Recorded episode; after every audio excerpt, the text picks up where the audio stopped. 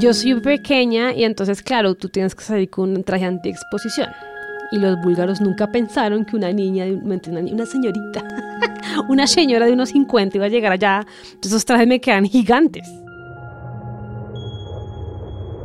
Imagínese un lugar en donde los días y las noches duran meses. Imagínese un lugar helado, en donde la humedad y el calor solamente existen al mismo tiempo en una exhalación. Imagínese un lugar sin árboles, sin carreteras, sin ciudades y en donde las brújulas apuntan hacia el suelo. Ese lugar existe y está en la Tierra. Es Antártica, el continente más frío, más seco y más alto del planeta. Un lugar en donde cada año se reúnen científicos de todo el mundo para estudiar los misterios de nuestro planeta o para mirar hacia el firmamento. Uno de ellos fui yo, Juan Diego Soler, y estas son mis historias de Antártida, mis relatos del confín del mundo y del universo.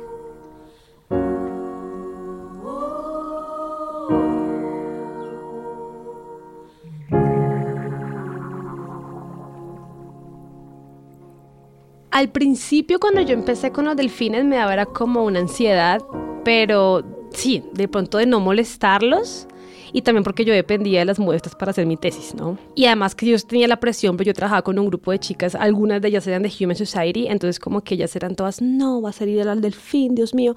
Entonces como que es esa presión, pero entonces, claro, uno con la experiencia va entendiendo y como que uno les explica, mira, esto es lo que vamos a hacer, esta es la reacción que pueden tomar, no les estamos haciendo daño. Entonces como que ya no siento esa ansiedad. Yo ahora veo un mamífero marino y como yo trabajo tomando biopsias, como que siempre pienso, uy, por este lado se le puede tomar, porque es que también el tema de las muestras es que es muy informativo. Tú con una muestra pequeñita puedes responder mil preguntas. Entonces, eso es lo que me pasa ahora. o sea, como que perdí esa, ansiedad y era así como que yo siempre que veo una ballena o veo una foca ya pienso, tin, eh, se hubiera podido dar por este lado. Pues sí, me cambió como el chip, pues. Pero pues con el tema de responder preguntas, porque siempre hay muchas preguntas por responder. Y entonces, ¿qué es lo que estás buscando tú en el tejido de los elefantes marinos? Tú hablas de, eh, de la concentración de mercurio. ¿Por qué se concentra el mercurio en, en, estos animales? Lo que pasa es que en principio cuando yo empecé a trabajar con mercurio también era un poco desconocimiento. Uno pensaría que la Antártida, por ser un continente pristino, pues no, no hay mercurio. Pero realmente el ciclo del mercurio, que viene de origen tanto natural como humano, digamos que circula por todo el planeta. Y básicamente la Antártida, claro, llega al nivel atmosférico, se decanta en el hielo, luego cae al fondo, por su urgencia vuelve y sube y por los vientos catabáticos lo que vuelven lo impulsan. O sea, los vientos catabáticos ayudan a que se, a que se decante en el fondo y luego por su urgencia sube, ¿no? Entonces digamos que se ha encontrado que el sedimento y digamos que la columna de agua Antártica está, está contaminada por mercurio mm, con niveles moderados, ¿no? Tampoco es que sí, moderados. Entonces digamos que se ha estudiado mucho en sedimentos, en sedimentos, se ha estudiado mucho en columna de agua, se ha estudiado en krill, que el krill es como el camaroncito chiquitico que se lo come todo el mundo. si se han visto Happy Feet, véansela, las dos, porque eso, el krill es mucho y todo el mundo se lo come y ellos como que este, no tengo sentido en la vida, solo me van a comer. Pero claro, si ellos, si ellos bioacumulan mercurio, pues de para arriba todo el mundo, ¿no? Entonces, digamos que lo que les decía, mi, principal objetivo eran como los predadores tope, que era la orca. La ballena no tanto. La ballena lo que pasa es que la ballena es emblemática, viene a Colombia. Ya hemos encontrado que las muestras de Colombia tenían mercurio, niveles bajos. Entonces era como responder la pregunta si hay diferencias de concentración entre Colombia y la Antártida. Pero mi objetivo eran los predadores grandes, las eh, la foca leopardo, la orca. Eh, pero bueno, empezamos con los elefantes marinos y en efecto sí, ellos están bioacumulando. Entonces la idea es como simplemente usarlos como indicadores de cómo está la contaminación. No son niveles altísimos, son niveles moderados en comparación a otras áreas, pero entonces eso nos muestra que el, pues realmente estamos consumiendo mercurio porque está en todo el planeta y la Antártida pues no es exenta a esos niveles de contaminación. Las ballenas entonces, las ballenas jorobadas, por ejemplo, acumulan menos porque ellos van directamente al krill, mientras que los otros predadores van como, como en pasitos acumulando, o, o por qué acumulan menos? Sí, así funciona el mercurio. Entonces, claro, entonces llegó al, al, sedimento, ahí hay bacterias que lo degradan en metilmercurio, que es la forma tóxica. Y este metal de mercurio entonces empieza a acumularse en cada, por decirlo, en cada piso trófico, en cada nivel trófico, por decirlo así. Entonces pasa bacterias a plancton, plancton a, a o a krill, y el krill se lo come todo el mundo, ¿no? Entonces, los, claro, entonces, entre más alto el nivel trófico, pues va magnificando o se va concentrando más el nivel de mercurio. Entonces, digamos que el krill es un nivel bajo. Entonces, sí, las ballenas jorobadas comen krill, pero también comen cardúmenes de peces. Entonces, ellas tienen un nivel moderado o bajo de mercurio. Las ballenas minky, que es una ballena más pequeña, ellas sí comen más, es más exclusiva en comer krill, ellas tienen incluso niveles más bajos eh, de mercurio. Pero, por ejemplo, una orca, que las orcas se desayunan a la ballena o se almuerzan una foca, ellas son las predadoras tope marinas por excelencia en Antártida y en el mundo, porque una orca se desayuna un tiburón blanco, por ejemplo. Entonces, ellas son las que deberían mostrar los niveles más altos de mercurio. Sin embargo, eso no lo sabemos. Y yo, yo también como que he revisado literatura, de orcas no he encontrado datos pero seguramente las orcas son las que más, están contaminadas. Entonces las orcas son delfines muy grandes, entonces como los delfines, los delfines en general son predadores tope. Los predadores tope son es que los que les digo, los, los, que están en la cima de la red trófica. En nuestro caso nosotros los humanos somos predadores tope, el león es el predador tope en la sabana africana, los delfines son predadores topes en muchas, en muchas digamos que redes marinas alimenticias. Los japoneses, por ejemplo, los noruegos que consumen cetáceos, ellos no comen delfín porque se sabe que tienen niveles más altos de contaminantes en comparación a una ballena. Las ballenas son más. ¿Qué le hace el mercurio a, uno de esos predadores tope? Los, los mata más pronto, inhibe la posibilidad que se reproduzcan. ¿Qué, qué le estamos haciendo a esos animales con, inyectando tanto mercurio en el, en el sistema? El tema es la exposición. Entonces, cuando uno ya es adulto, para que te afecte a nivel neuronal o a nivel reproductivo, tienes que estar expuesto a niveles muy altos de mercurio y constantes. Entonces, digamos que mm, si tú no estás expuesto a grandes cantidades de mercurio o a nivel constante, pues no te va a afectar siendo tú adulto. El problema es con los bebés o con los fetos porque el mercurio se transfiere eh, de madre a cría por medio de la lactancia y por medio también incluso del, ah, cordón umbilical. Entonces digamos que el fetico por ser apenas estar en desarrollo, si está expuesto a altos niveles de contaminantes, sí se puede ver perjudicado a nivel neurológico, a nivel cancerológico. Tú para probar el efecto real del contaminante en el animal tendrías que meterlos literalmente en un acuario y exponerlo a mercurio y a ver cómo le va. Eso se pudo constatar en Canadá porque hay, una bahía que estaba expuesta a altos niveles de contaminantes que arrojaban unas empresas, unas factorías, y entonces se empezaron a encontrar belugas, que son estos odontocetos, no son delfines, las blancas, muertas con eh, cáncer. Entonces, allá literal pudieron coger los tejidos exponerlos a diferentes niveles de contaminantes y allá es como el sitio, digamos que el sitio emblemático de estudios de contaminantes ha sido ya en la bahía de Hudson se llama, en Canadá y allá sí se pudo corroborar porque pudieron hacerlo in situ y también en laboratorio exponiendo el tejido a diferentes niveles de contaminación y se pudo encontrar que esos animales por la exposición a los contaminantes, no era, mercurio solamente, eran muchos metales y contaminantes orgánicos, están desarrollando cáncer y están muriendo, tanto adultos como crías digamos que eso permitió como hacer una legislación, un control, y luego a nivel mundial han pasado muchos casos como el de Minamata, que fue también una factoría, una empresa que arrojó contaminante en el agua y la gente se empezó a enfermar, o sea, pero porque ya la exposición es muy alta. Y como es muy alto, el, el efecto se ve notable. Entonces, digamos que es un caso en humanos, y lo que pasó con las belugas. Las belugas las encontraban ahí tiradas muertas, varadas se llaman cuando en la tierra. Y la pregunta fue ¿por qué? Digamos que en esas zonas se puede encontrar una relación directa de contaminación-efecto en el organismo. Entonces digamos que en, Antártica todavía no sabemos y sabemos que la exposición es muy alta realmente, pero la idea es cómo están monitoreando. Estamos viviendo en una era en la que los cambios en nuestro planeta, como los que describía Dalia, se están acelerando. Yo cerré el último capítulo de Relatos del Confín del Mundo y el Universo con la noticia del desprendimiento de un iceberg del tamaño del departamento de Risaralda. Mientras preparábamos este podcast, las observaciones por satélite confirmaron el colapso de la plataforma de hielo de Conger, un glaciar flotante del tamaño de la ciudad de Roma que se extendía desde el continente sobre las aguas del mar Antártico. Casi al mismo tiempo se registraron en las estaciones antárticas picos de temperatura que confirmaron la que hasta ahora es una ola de calor sin precedentes en el extremo sur del planeta. Antártica está cambiando. El mundo está cambiando. María Isabel Criales. Una cosa que me, me sorprendió, y eso sí te lo quiero contar, y a la vez es doloroso.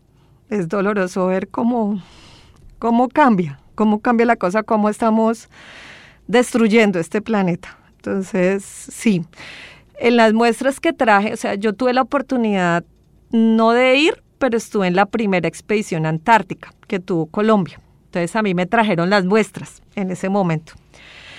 Y revisé las muestras, pues como cuando te llevan a ti al laboratorio y te dice, vea, tenga, ahí tiene las muestras que trajimos de la Antártida y revíselas. Eso fue, si esa es la sexta expedición, fue seis años antes. Cuando fuimos, fuimos en el año más caliente que ha tenido el planeta Tierra entre el 2019 y el 2020. Y empezaron a verse cosas que uno decía, uy, aquí qué es lo que pasa. O sea, era algo inusual. Primero, casi todo deshielado, entonces uno veía piedras, rocas por todos lados, hielos flotantes, iceberg por todos lados. Cuando empezamos a sacar las muestras, nosotros esperábamos encontrar krill. El krill son unos crustáceos que son la base alimenticia en Antártida de las ballenas. No los empezamos a encontrar, o sea, eh, desaparecidos. No sabemos qué estaba pasando, todo el mundo estaba muy confundido. Había mucho proyecto alrededor de estos organismos y nadie colectaba nada. Y lo que empezaron a salir fue unos organismos que se llaman salpas, que son unos gelatinosos. Son como, parecen medusas, pero no lo son pero digamos que son como unos barriles gelatinosos que se reproducen mucho, que están en Antártida, pero en proporciones muy pequeñas. Cuando las condiciones son como las que teníamos ese año tan calientes, eh, pues obviamente ellas aprovecharon y se reprodujeron más y desplazaron totalmente al krill. Resulta que eso es como cuando a vos te dicen, venga, a partir de mañana sin decirle nada, sin tomar usted tomaba la decisión, usted se va a volver vegetariano. Entonces usted llega al primer día de su dieta y obviamente el cuerpo que le va a decir, me falta la carne, ¿dónde está la carne? Entonces, eh, eso es lo que estábamos viendo en, el, en, en ese crucero oceanográfico que la comida que necesitan todos los pingüinos, las focas, los leones, las ballenas, eh, desaparecido. O sea, no tienen comida, los están colocando a comer algo a lo que ellos no están acostumbrados y no tienen suficiente valor proteico porque estos organismos son más del 60% agua y muy poca proteína, entonces no es un alimento. Es un alimento para las tortugas. Las tortugas sí les gusta comerse esas cosas, pero tortugas no hay en los polos. Entonces no tenemos también un controlador. Entonces la población se dispara. Sí, se dispara. Y entonces uno dice, aquí pasa algo. Ahora, hoy, y te puedo decir, hoy, hoy salió ya aceptada la segunda publicación de esto. Y yo hoy decía, qué coincidencia, hoy estoy contigo y, y sale que en el Polar Science nos aceptaron también el artículo donde estamos mostrando que fue un momento tan caliente que los organismos cambiaron totalmente. Entonces la comida, digamos, la oferta alimenticia que hay para esas ballenas, pingüinos, leones cambió supremamente mucho y obviamente después de eso se van a ver grandes problemas en estas poblaciones, ¿no? Y eso es un efecto muy, muy fuerte. Entonces, digamos que eso fue lo más, más impactante. Eh, ver ese, eso tan cambiado, tan distinto, después ya cuando uno revisa o está haciendo la publicación científica, uno sabe qué es lo que está pasando y lo entiende mejor, pero en su momento uno lo abruma mucho, lo abruma ver que, que estamos haciendo un daño irreversible con este planeta y que eso que está pasando allá eh, nos, va, nos va a afectar a nosotros porque yo siempre le digo a todo el mundo, ese es el aire acondicionado allá está el aire acondicionado del planeta, si eso se nos calienta, ¿y qué vamos a hacer? No? O sea, ya no vamos a poder echar para atrás. Entonces sí, he tenido la oportunidad después de eso explicarlo en muchas de las charlas que he hecho después del 2020 durante la pandemia, después de la pandemia, que he tenido la oportunidad de hacer tres charlas eh, magistrales donde he tenido la oportunidad de contarle a la gente que necesitamos un cambio ya. No, no es el cambio que nos decían hace 10 años, es que tenemos que prepararnos, es que tenemos que hacer algo, es que es ya, Es ya, este es el momento, ya. No, no podemos decir, vamos a esperarnos. No, no, no, ya no podemos. Y por ejemplo, Marisabel, entonces estamos hablando que van a cambiar las poblaciones de estos animales en Antártica. ¿Cómo, ¿Cómo se puede ver eso para alguien que está en Colombia, que a lo mejor eh, no va a experimentar? Van a cambiar, por ejemplo, los ciclos de pesca, va a cambiar todo el sistema. A, lo mejor, ¿cuál es la conexión ahí directamente con el país para, para que se sienta como en las tripas este problema? La conexión es obviamente que la comida nos va a empezar a cambiar, vamos a tener, o sea, digamos, lo que yo te decía hace un rato, e, ese es un laboratorio eso que está pasando allá está pasando en todo el planeta. ¿Cómo lo vamos a ver? Con menos oferta alimenticia, con menos oxígeno, porque hay menos organismos que produzcan oxígeno, con un problema grandísimo que tenemos de acidificación que está haciendo que los organismos no puedan sobrevivir a un proceso de acidificación del océano. Porque las conchitas no se pueden mantener, ¿no? Es el, el ácido destruye el, silicio de las conchitas. El ácido, sí, el, carbonato de calcio, la cutícula, la quitina de todos esos organismos. Entonces, el daño es a nivel global y lo que vamos a ver es que vamos a empezar a tener menos comida. Así de simple. Pues, aunque tú no lo creas, o la gente, ¿no?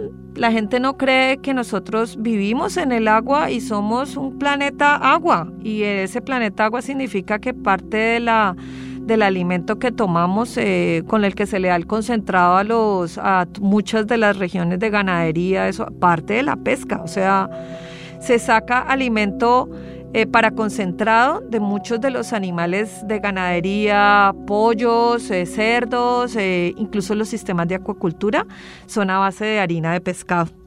Y toda esa harina de pescado viene de todas estas zonas, de zonas temperadas y de zonas polares, porque igual es una zona que, que se explota, ¿no? China ha peleado bastante porque le dejen explotar el krill, que es una de las cosas que más debemos de cuidar ahora, este, estos pequeños organismos yo uso la, analogía, eh, la uso en el libro y en las entrevistas que he dado sobre el libro, que Antártica es el canario en la mina, es donde vamos a ver eh, cuando cruzamos esas líneas de no retorno. Y, y, esta, y, y, ese resultado de la publicación que precisamente está sacando hoy le da más razón a esa afirmación. Estamos viendo el canario, el canario en la mina se nos está muriendo. Sí, sí, sí, Juan, eso es algo que, que uno dice que triste, pero bueno, digamos que ojalá la gente le, le repercuta, ¿no? Y realmente es a la gente, pero también a, a, los que gobiernan, ¿no? Porque muchas de estas decisiones son decisiones gubernamentales. Pero creo que de nosotros está y de nosotros depende que, que presionemos para que ese cambio se dé. Y parte de eso es obviamente usar, eh, ser menos consumistas, que es una de las cosas que siempre se le dice a la gente, trate de usar menos cosas. Usted no tiene que cambiar el celular cada año. Usted no tiene que tener eh, ropa de moda todos los años. O sea, uno podría usar eh, menos cosas y estar con un muy buen bienestar, porque es que digamos que el hombre se ha acostumbrado a tener mucho bienestar, pero ese bienestar también está afectando el planeta. Entonces, si nosotros logramos tener un pensamiento un poquito más conservador, más tranquilo, eh, menos consumista, creo que haríamos bastante por este planeta. Que además es una de las lecciones de los viajes en tierras polares, ¿no? Porque para mí que tenía que embarcarme en avión, para ti que te embarcaste en, eh, por barco, pues se vive con lo mínimo y a veces es suficiente. Mientras preparábamos este podcast, las tropas rusas cruzaron la frontera de Ucrania y desataron un brutal conflicto que tiene ecos en todo el planeta. Los 12 científicos de la estación Bernatsky, la base ucraniana en la Antártida, quedaron abandonados, viendo desde la distancia la agresión sobre la población de su país. Allí, en ese lugar sin fronteras, en el refugio de vida salvaje que se construyó con la buena voluntad de las naciones que eran enemigas en el resto del mundo, pero se comprometieron a cuidar, una porción del planeta que es necesaria para todos, sintieron cómo se sacuden los cimientos de la paz y la cooperación internacional. ¿Cómo conjugar estas dos cosas? ¿Cómo conjugar las actividades humanas y nuestra necesidad de conectarnos con la naturaleza, con un lugar tan frágil como es Antártida? Yo solamente encuentro consuelo en las palabras de uno de los miembros de la tripulación que iba en camino a, recuperar a este, a este grupo abandonado en Antártida. Desde el comienzo de la guerra, dice esta persona, el ambiente a bordo del barco ha cambiado ciertamente.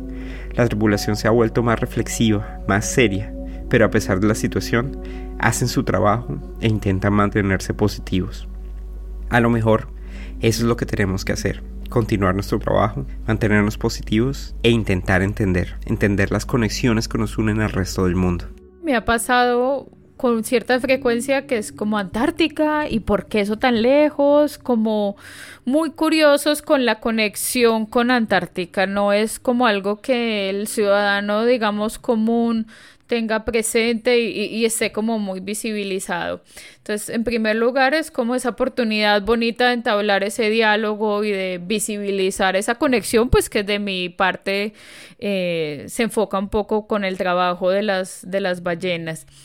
Yo pienso que todos los que hemos tenido el privilegio y la gran oportunidad de visitar la Antártica, a la final volvemos a cualquier lugar en donde habitemos siendo embajadores de la Antártica y visibilizando y tratando como de compartir esa importancia que tiene ese territorio y que tiene eh, su conservación y su preservación.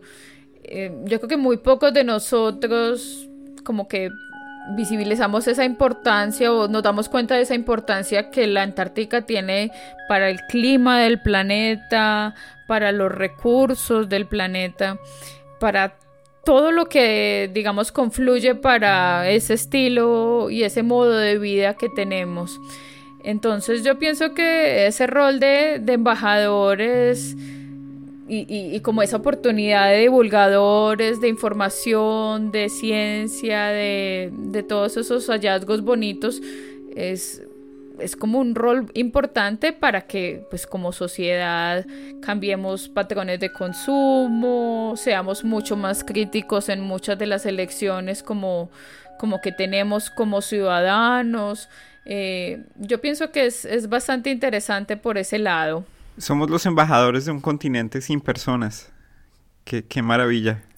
sí, es, bien interesante porque es, es que es totalmente, es algo, un contexto totalmente diferente a, a todo lo que, que, uno puede haber experimentado como en su vida, la, solo las condiciones ambientales, el clima, esas condiciones tan cambiantes, los encuentros con la fauna silvestre, pues que son absolutamente espectaculares, eh, y todo ese contexto que es tan a la vez tan cercano pero también tan desconocido y tan, tan cambiante. Yo creo que eso es, tal vez de las cosas que más me ha impactado allá. Y tan calmo. Es un, un ambiente donde uno, pues es digamos, el ruido ambiente es como muy, en general, pues si no está en vientos huracanados, es un lugar como muy calmo, em, sí, como de, mucha tranquilidad. Entonces, e, eso es también de las cosas que más me han impactado al, estar en Antártica. Y claro, uno, yo creo que va y, cuando vuelve, cuando está en el aeropuerto, ya está pensando en, en bueno, ¿y cómo regreso? Este es un podcast del sello editorial Aguilar, un sello Penguin Random House Colombia. Es una producción de Sara Trejos para Sillón Estudios. La música y el diseño sonoro fueron de Gabriela Supelano. Este podcast contó con las voces de Claudia Morales, Julio Monroy, Delia Barragán, Natalia Botero y María Isabel Criales. A ellos va un enorme agradecimiento por prestarnos sus voces y sus experiencias. Relatos del confín del mundo y del universo, el libro de aventuras antárticas que inspiró esta conversación, está disponible en las principales librerías de Colombia. Si les gustó el libro o les gustó el podcast, podemos seguir hablando a través de arroba Juan Diego Soler o en las páginas de Penguin Random House Colombia en las distintas redes sociales. Muchas gracias por escucharnos, cuídense mucho y nunca dejen de mirar hacia el cielo.